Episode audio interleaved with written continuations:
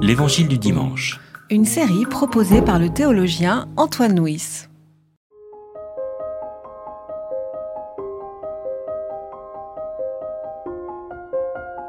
Je ne suis plus dans le monde. Eux sont dans le monde, et moi, je viens à toi. Père Saint, garde-les en ton nom, ce nom que tu m'as donné pour qu'ils soient un comme nous. Lorsque j'étais avec eux, moi, je les gardais en ton nom, ce nom que tu m'as donné.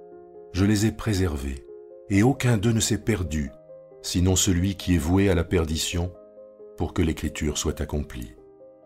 Maintenant je viens à toi, et je parle ainsi dans le monde, pour qu'ils aient en eux ma joie complète.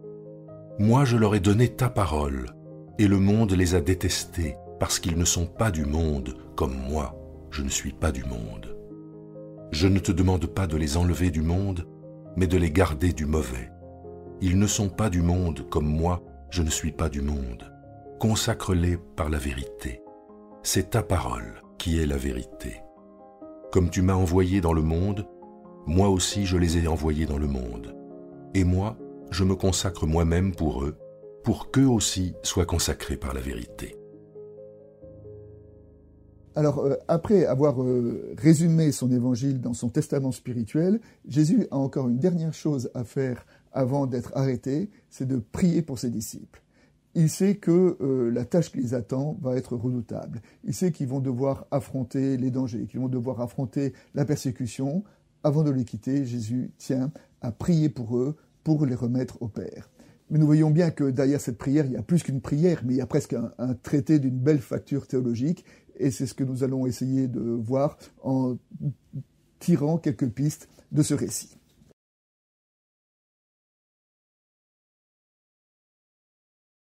D'abord, la première parole que Jésus dit, c'est qu'il soit un. Alors, euh, cette parole de Jésus est une parole qui est régulièrement répétée dans, dans les groupes œcuméniques, euh, cet appel à être un, à être unis les uns avec les autres, que les disciples soient bien unis entre eux.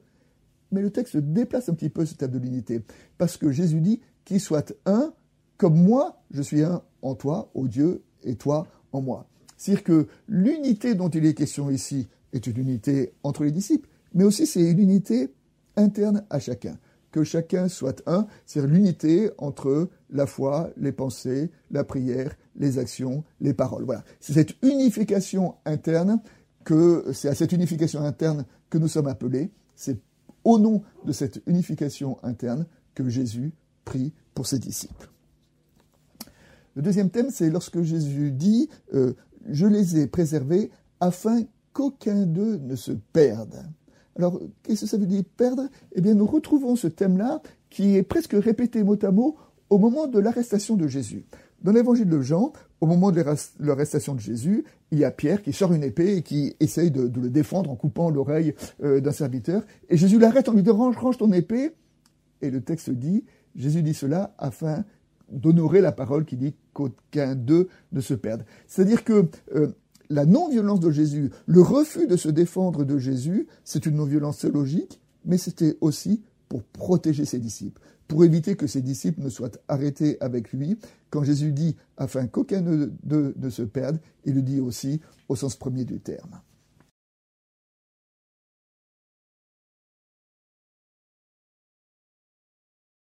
trois pistes d'actualisation.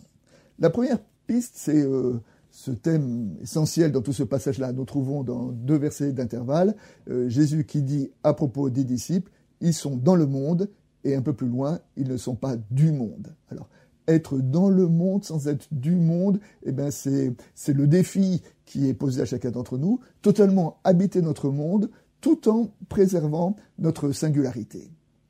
À propos de cette tension, le philosophe Gustave Thibon a écrit Face aux incroyants, cultivez tout ce qui nous unit, mais ne jamais renoncer à ce qui nous distingue.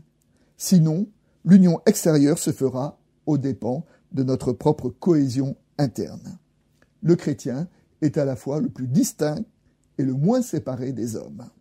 Eh ben, être du monde, c'est euh, être totalement dans le monde, ne pas être distinct, mais sans être monde, c'est être aussi séparé. Voilà, c'est cette tension, il me semble, que nous trouvons dans, dans cette phrase et dans ces deux versets.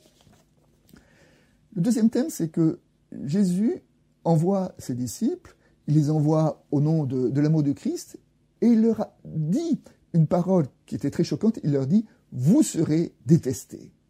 Comment les disciples seront-ils détestés alors qu'ils apportent le bien?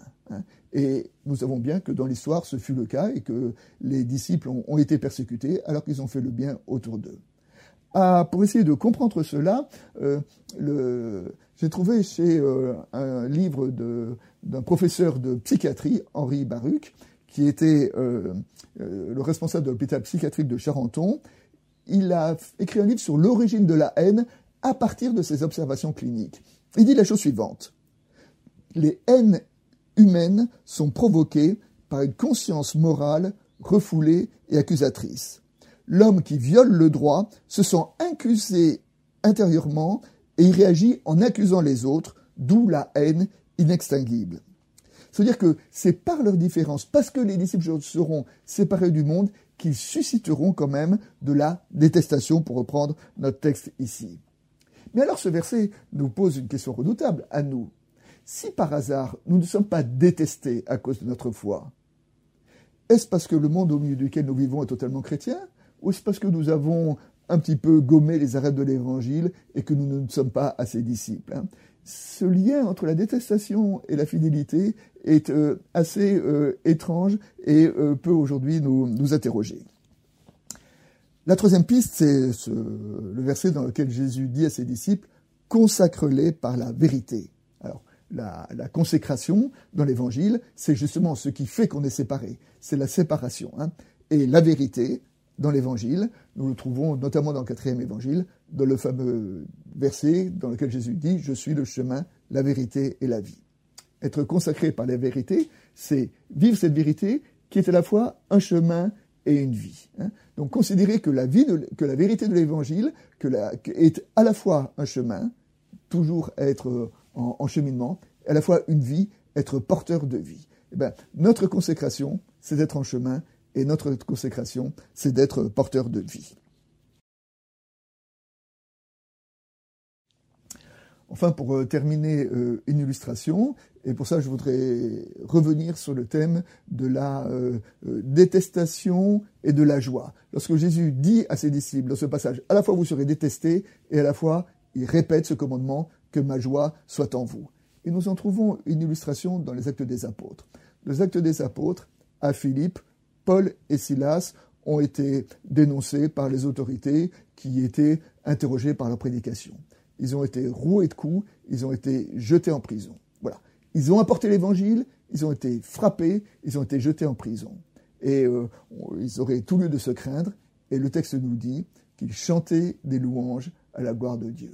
Et euh, leur réponse à, à l'attestation, ça a été la joie de l'évangile, c'était les louanges de Dieu, et leur louange a été tellement forte qu'elle a abattu les murs de leur prison.